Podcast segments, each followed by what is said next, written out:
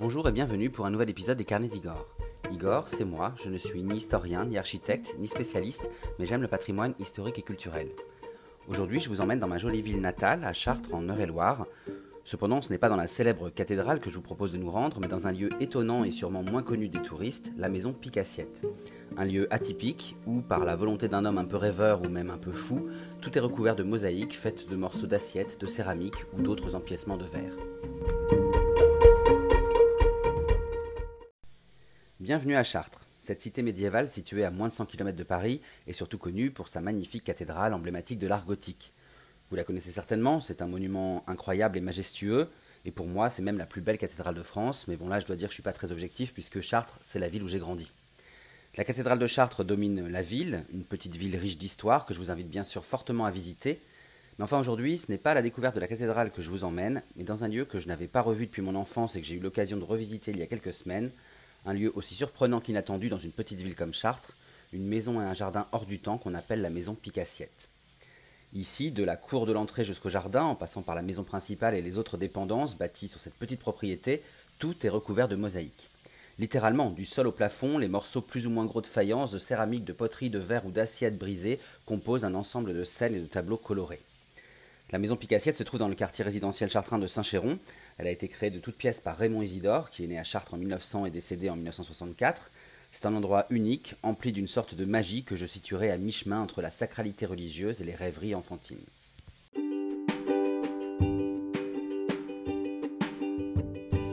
propose maintenant d'entrer dans cet endroit étrange et passionnant, et après une courte histoire des lieux, je vous inviterai bien sûr à me suivre dans sa découverte.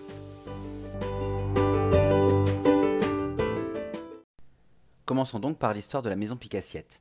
Comme je vous le disais, l'idée d'une maison et d'un jardin entièrement décoré de mosaïques va naître dans la tête d'un homme, un personnage à la vie on ne peut plus simple et classique qui va créer par son imagination et sa folie certainement un monde fantastique pour lui et sa famille. Cet homme, ce chartrain de naissance, c'est Raymond Isidore. Alors Raymond Isidore, il est né à Chartres en Eure-et-Loire, donc le 8 septembre 1900. Il est issu d'une famille nombreuse, une famille pauvre dont il est le septième des huit enfants. Son père est ouvrier, il est souvent absent puisqu'il travaille loin du foyer, et sa mère, qui est cuisinière, est malheureusement portée sur la bouteille. Le petit Raymond va donc évoluer dans un environnement difficile, un environnement parfois même euh, violent, et si ça ne suffisait pas, pendant son enfance, il va être victime d'un drame, un drame qui va l'influencer tout au long de sa vie. Soudainement, il va être atteint de cécité. Il est quasiment aveugle, mais il va cependant recouvrer miraculeusement la vue à force de prière avec sa famille au pied de Notre-Dame du Pilier, la célèbre statue, la célèbre Notre-Dame de la cathédrale de Chartres. Cette expérience va faire de lui un homme très pieux tout au long de sa vie, donc comme je vous le disais, hein, ça influence vraiment le, le, reste de sa vie, et vous verrez qu'on va retrouver justement ces influences de cette foi au sein de son œuvre. Avant de vous en dire plus sur son œuvre, poursuivons l'histoire de Raymond Isidore. Comme je vous le disais, il est issu d'un milieu pauvre et il va devoir travailler jeune. Il enchaîne alors les petits boulots avant de se faire employer comme balayeur au cimetière de Saint-Cheron dans les hauteurs de Chartres. Après avoir épousé Adrienne Roland, donc une femme veuve et mère de trois enfants, il va s'installer avec elle et sa famille dans la nouvelle maison qu'il a construite sur une petite parcelle non loin du cimetière, au 22 rue du Repos. C'est alors qu'il va entreprendre de décorer son foyer, cette petite maison au confort très minimal, sans eau ni électricité. Alors au départ, la décoration consiste à peindre à même les murs la reproduction de cartes postales que, collectionne euh, Raymond Isidore, mais très vite, cette décoration va se complexifier, elle va envahir les murs, le plafond, les sols, les meubles, et euh, Raymond Isidore va décider d'y intégrer de la mosaïque. Il va alors s'approvisionner en débris de vaisselle dans les décharges du coin, et il va finir de décorer l'ensemble de sa maisonnette et du mobilier avant de s'attaquer au petit jardin qui se trouve juste autour de sa maison. C'est alors que ses voisins vont commencer à l'appeler Picassiette. Alors justement, j'en profite pour vous proposer un premier point anecdote. Savez-vous pourquoi Raymond Isidore se faisait appeler Picassiette? Alors non, ce n'était pas un voleur, il n'aimait pas spécialement chaparder, ce n'était pas non plus ce qu'on appelle un picassiette, vous savez, euh, quelqu'un qui se rue sur le buffet lorsqu'il est invité euh, chez des amis ou chez ses voisins. Non, en réalité, ce surnom lui vient d'un mélange entre le nom du célèbre artiste Picasso et du mot assiette.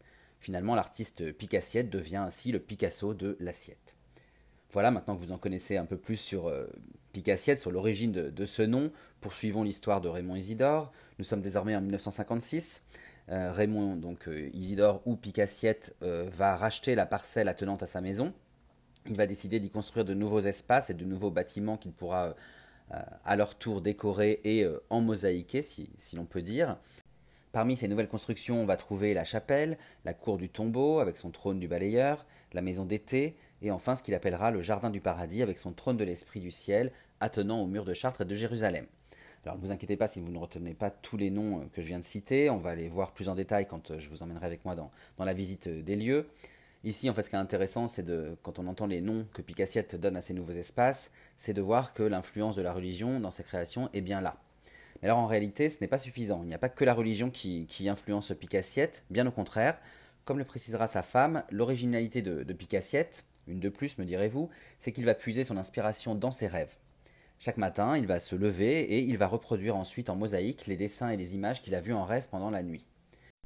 Il dira alors qu'il est guidé par son esprit et il racontera, je cite, La nuit me dictait ce que je devais faire. Je voyais mon motif devant moi comme s'il existait vraiment.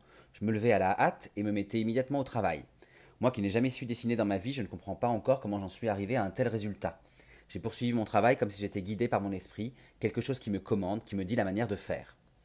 Je dois dire qu'en apprenant ça, j'ai été très surpris et j'ai surtout compris pourquoi l'ensemble de l'œuvre de Picassiette a, je trouve, un côté quasi mystique.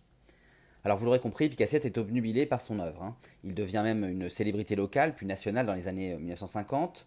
Selon sa femme, il va même travailler plus de 29 000 heures sur son œuvre, ce qui est vraiment le, le projet de sa vie finalement. Il va utiliser près de 4 millions de débris de vaisselle pour un poids total de 15 tonnes. Malheureusement, ce travail personnel et prenant va finir par atteindre physiquement et mentalement euh, Raymond Isidore. Il est alors interné plusieurs fois en hôpital psychiatrique, dans l'hôpital psychiatrique de Bonneval en Eure-et-Loire. En septembre 1964, alors qu'il est de retour dans sa maison, euh, dans sa maison œuvre d'art, Raymond Isidore va être soudain pris d'une crise de folie. Cette nuit-là, l'orage gronde et la pluie noie le ciel chartrain. Raymond, ou plutôt son alter ego Picassiette, va sortir dans la tempête.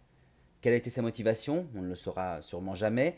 Le fait est qu'il est retrouvé allongé sur le bord de la route au matin du 6 septembre, non loin de chez lui. Il n'est pas mort, il est inconscient, on le ramène dans sa maison, on l'alite, mais la nuit suivante, malheureusement, il va succomber à cet épisode de folie. On est alors euh, l'avant-veille de son 64e anniversaire, et comme si euh, le cas de cet artiste atypique et mystique n'était pas assez mystérieux, on va apprendre, lorsque sa mort est annoncée le jour précédent son anniversaire, que Raymond Isidore l'avait prédit et répété, il devait mourir le jour de son anniversaire, un 8 septembre. Une fois de plus, ses rêves et ses visions semblent avoir dicté sa vie, jusqu'à sa mort donc. Raymond Isidore, dit Picassiette, est aujourd'hui enterré près de sa maison, au cimetière de Saint-Chéron, dans une tombe qu'il partage avec sa mère et sa femme. Voilà, maintenant que vous connaissez mieux Picassiette et le contexte dans lequel il a créé son œuvre étonnante, je propose de me suivre à la découverte de ce qu'on appelle aujourd'hui la maison Picassiette, cet ensemble coloré et onirique de mosaïques né des rêves du plus énigmatique des Chartrins.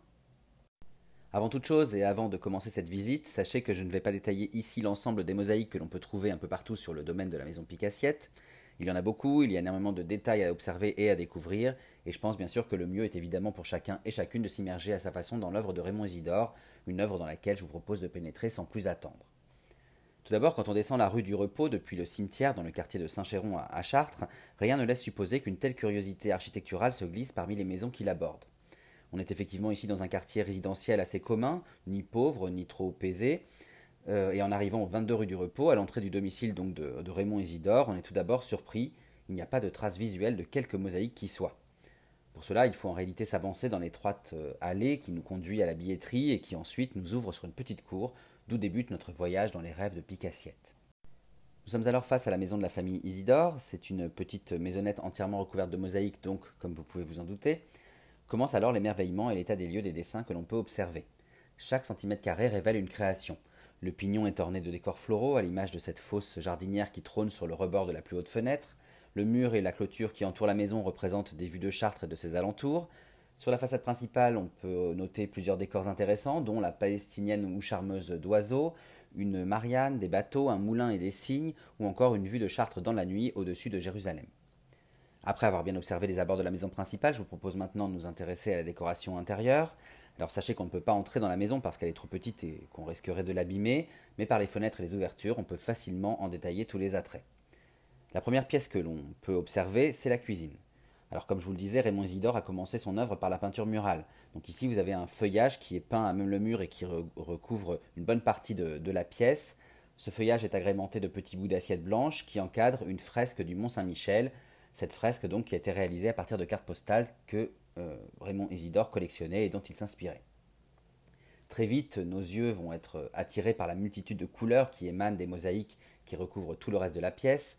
Du sol à la tuyauterie, en passant par la table, les chaises, les placards et même la cuisinière, on se croirait vraiment dans une maisonnette de conte de fées, mais on se dit aussi que si l'ensemble est superbe, c'est presque même fantastique, eh bien le confort ne devait en revanche pas être vraiment au rendez-vous.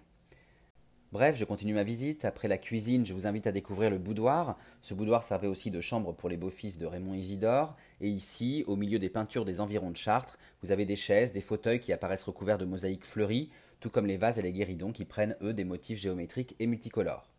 Une fois que vous avez bien observé ce, boudoir et la richesse de ses décors, je vous propose d'avancer vers la pièce suivante. C'est la troisième, la troisième pardon, et dernière pièce de cette petite maison. Il s'agit de la chambre à coucher. Alors ici, dans cette chambre à coucher, tout est recouvert également de mosaïques, du lit au miroir en passant par la machine à coudre et la table de chevet. Vous avez aussi au mur une peinture de, Chartres, la nuit, qui va faire écho à une autre peinture qui représente une oasis marocaine sur le côté du lit. Bref, vous avez vraiment tout un ensemble de décors qui là aussi est, très imposant. Alors cet excès de décor va alourdir considérablement les petites pièces de la maisonnette, hein, bien sûr, et pour être honnête, j'ai du mal à imaginer comment on pouvait vivre ici. Quoi qu'il en soit, je poursuis notre visite. Nous sommes donc euh, auprès de la, maison principale. À côté de cette maison principale, vous avez une chapelle, donc cette chapelle dont je vous ai parlé précédemment. Ici, en fait, Raymond euh, Isidore aimait à se recueillir dans, ce lieu, dans cet espace dédié à ses croyances personnelles et non apprises, comme il le disait lui-même. Donc vous voyez qu'il y a une influence de la religion, mais il y a quand même avec, ça euh, des, croyances personnelles, des rêves qu'il va ajouter à chaque fois à ses créations dans cette chapelle, on peut observer une grande croix et diverses scènes de la Bible, comme la Nativité ou encore la fuite en Égypte, bien sûr. Mais on va aussi trouver des scènes tirées de la vie bosserone, avec une représentation de la cathédrale et, une représentation de la ville de Chartres, toujours, hein, cette ville qu'il aime et dans laquelle il est né. On va retrouver aussi une fermière qui donne du grain à sa volaille ou encore un gardien de chèvre. Alors après avoir bien observé cette petite chapelle qui est euh, petite mais euh, richement décorée, je propose d'avancer et après être passé par un passage étroit, nous entrons dans ce que Picassiette appelait la cour noire. Alors ici, dans cette cour noire, on entre vraiment dans l'œuvre fantasmagorique de l'artiste. On va pénétrer dans un univers vraiment parallèle où se bouscule un nombre considérable de créations. Tout d'abord, face à nous, nous avons le, mur de Chartres, hein, ce, que, ce que Picassiette appelait le mur de Chartres. Alors ce mur de Chartres, à son sommet, on reconnaît évidemment la cathédrale de Chartres qui va dominer toutes les autres cathédrales du monde qui sont représentées sur ce même mur et autour de cette cour noire. Devant ce mur, on peut aussi observer une maquette de la cathédrale de Chartres, toujours, qui va trôner au-dessus de ce que Piscassiette pardon, appelait le tombeau du balayeur. Alors ce tombeau du balayeur, il est décoré de points d'interrogation qui sont là comme autant de, comme pour représenter les, questions que, l'homme peut se poser. On va y trouver aussi des clés qui sont croisées, et ces clés croisées qui vont illustrer la rencontre du bien et du mal. vous voyez l'influence ici de, la religion. Et on trouve également une rosace. Alors cette rosace, on pourrait se dire c'est la rosace de la cathédrale de Chartres. Certainement, mais en fait l'artiste l'a défini comme étant sa signature. Alors ce tombeau du balayeur, il fait face à un étrange siège qui est appelé le trône du balayeur. Alors je ne l'ai pas précisé, mais euh, rappelez-vous que euh, Picassiette était euh, balayeur hein, au cimetière, donc j'imagine que ce tombeau, ce trône, etc., ça fait vraiment référence à lui, ou en tout cas au, personnage de balayeur qu'il pouvait incarner. Alors ce trône de balayeur, il domine un ensemble de mosaïques qui représentent des personnages de la vie quotidienne, comme une fermière toujours, des enfants, un laboureur, mais aussi des animaux, un cerf, des oies, des oiseaux, ou encore un autoportrait humoristique de Raymond Isidore, où il est représenté avec son chien fidèle Totor. Il est représenté aussi entouré avec des assiettes qui flottent au-dessus de sa tête, donc comme pour euh, représenter les, rêves euh, qu'il voit et qu'il met en mosaïque. Alors après avoir bien scruté le moindre des nombreux détails de cette intrigante cour noire, je propose de gagner ce qu'on appelle la maison d'été. Alors là non plus, on ne peut pas y entrer, hein. les fenêtres euh, sont ouvertes pour qu'on puisse euh, y apercevoir euh, l'intérieur, mais on ne peut toujours pas y pénétrer. On voit ici une pièce plutôt vide, une pièce moins décorée que le reste. En fait, il faut savoir que Picassiette ici entreposait ses outils et que finalement les décors n'ont pas, eu pu être finalisés avant sa disparition. Mais alors si les intérieurs ne sont pas finalisés, les extérieurs, eux, sont chargés de décors parmi les plus extravagants. Ce qu'on appelle le passage étroit, ce petit couloir extérieur entre la maison d'été et le mur de la propriété, va regorger de mosaïques. Alors ici, les visuels sont plutôt tourmentés. Vous avez des visages inquiétants, un palais des mille et une nuits, un berger et son chien, ou encore des oiseaux, des papillons et des fleurs démesurées. Tout cet ensemble s'articule de manière plutôt désordonnée, dans un ensemble donc qui euh, oscille entre rêve et cauchemar.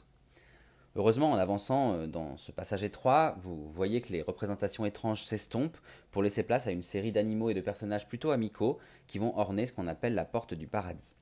Alors cette porte du paradis, elle ouvre sur ce que Picassiette a appelé le passage couvert. C'est une petite pièce où l'on croise des peintures et des mosaïques, beaucoup de peintures surtout. Euh, ces peintures et ces mosaïques, elles vont représenter des personnages plus ou moins connus, comme Landru et son parapluie, un grand bédouin ou encore la Joconde. Alors à propos de cette Joconde, justement, je vous propose un second point anecdote. Savez-vous qui se cache derrière le sourire de la Joconde de Picassiette? Vous le savez, on dit souvent que le mystère réside encore sur la Mona Lisa de Léonard de Vinci, mais chez Picassiette, ce mystère a été vite soulevé. Un jour, alors que sa femme aperçoit la représentation de la Joconde que son mari vient de peindre, elle s'exclame, peu convaincue Elle n'est pas belle ta Joconde. Raymond Isidore, un peu agacé et amusé, lui répond alors, sûr de lui et certainement un peu taquin Figure-toi qu'il s'agit de toi quand tu es en colère. Vous voyez qu'il ne fallait pas le chercher, ce picassiette. Voilà, après cette euh, anecdote, je vous invite à sortir du passage couvert, ce passage sombre, et de gagner ce que Raymond Isidore a appelé le jardin du paradis, un espace clair et dégagé, cet espace qui est le plus grand de la petite propriété. Ici, vous saisissez encore et toujours la référence à la religion, tout en sachant que Picassiette l'adapte et l'interprète artistiquement à sa façon, avec ce nom, le Jardin du Paradis. Il interprète donc ce paradis euh, selon sa propre vision et selon ses propres croyances personnelles. Donc en entrant dans ce Jardin du Paradis, à gauche, on aperçoit un couple de jeunes mariés, dont la femme prend ici aussi les traits de Madame Isidore, donc on est au paradis, hein. l'amour règne, c'est peut-être l'amour entre Raymond et, euh, sa femme qui est ici représentée. On remarque aussi à côté d'eux euh, deux signes. Alors ces deux signes, contrairement à ceux qu'on pouvait observer sur la façade de la maison, ils ne se font plus face, ils ne sont plus dans l'affrontement, mais ils ont même fait un petit, ce petit qui est le symbole de leur amour.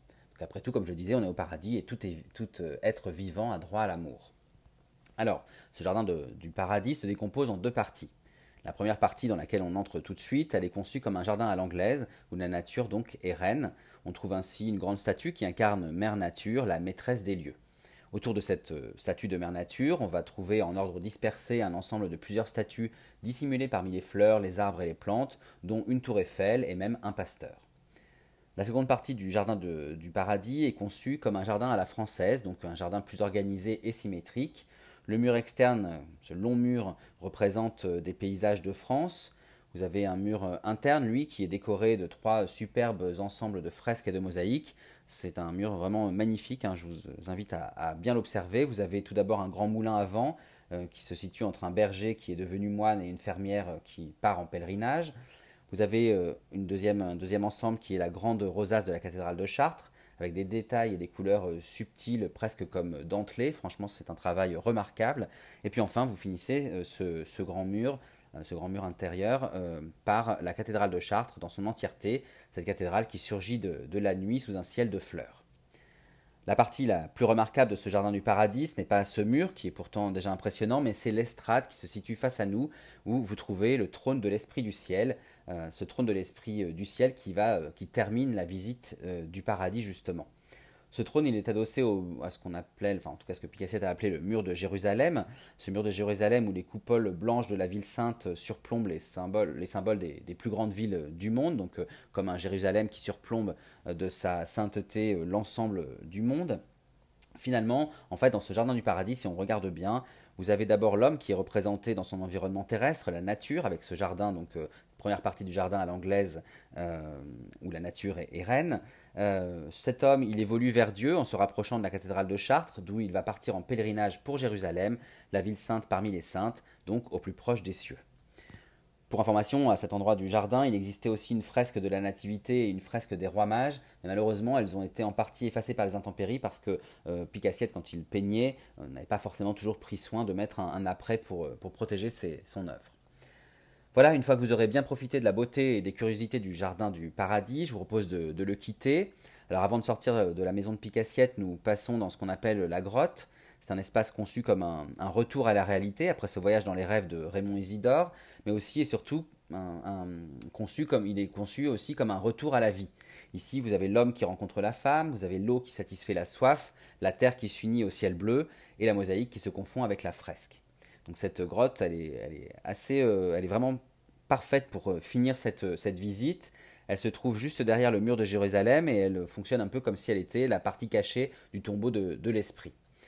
Dans cette grotte, parmi les mosaïques, on peut lire Dieu, Jésus, Marie, Joseph. Ici, les tables de Bethléem. Ici repose l'Esprit. Donc, vous voyez encore ici un clin d'œil à la foi religieuse de Raymond Isidore.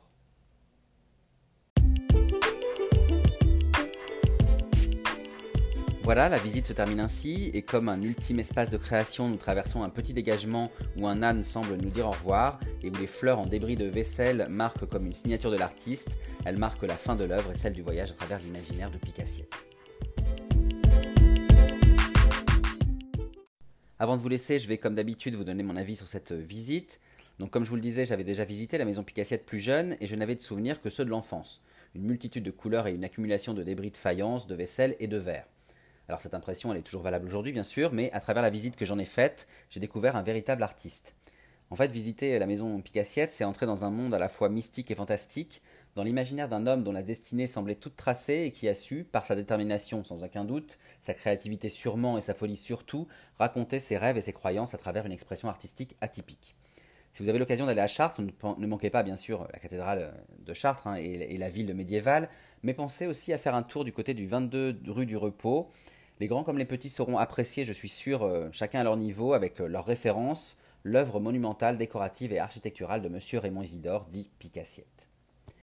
D'un point de vue plus pratique, sachez que pour vous rendre à Chartres, c'est très facile. C'est une petite ville située à une heure de train ou de voiture de Paris, donc elle est très bien desservie.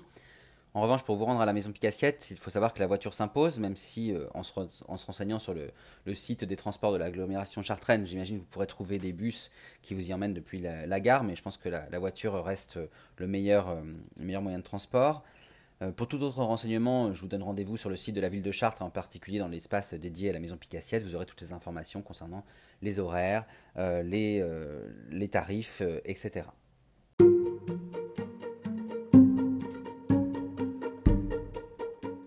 Voilà, je vous remercie beaucoup pour votre écoute et j'espère que ce podcast vous a plu. N'hésitez pas à consulter l'article dédié sur mon blog lescarnedigor.fr pour mettre des images sur mes paroles. Par ailleurs, pour retrouver d'autres visites, n'hésitez pas aussi à consulter les articles et podcasts de mon blog, mais aussi à vous abonner à mes comptes Facebook, Instagram, Twitter et YouTube. Vous pourrez y découvrir d'autres lieux d'histoire et de culture que j'ai aimés, et vous pourrez suivre mes actualités à travers mes photos, mes vidéos et diverses anecdotes. Et je vous dis à très bientôt.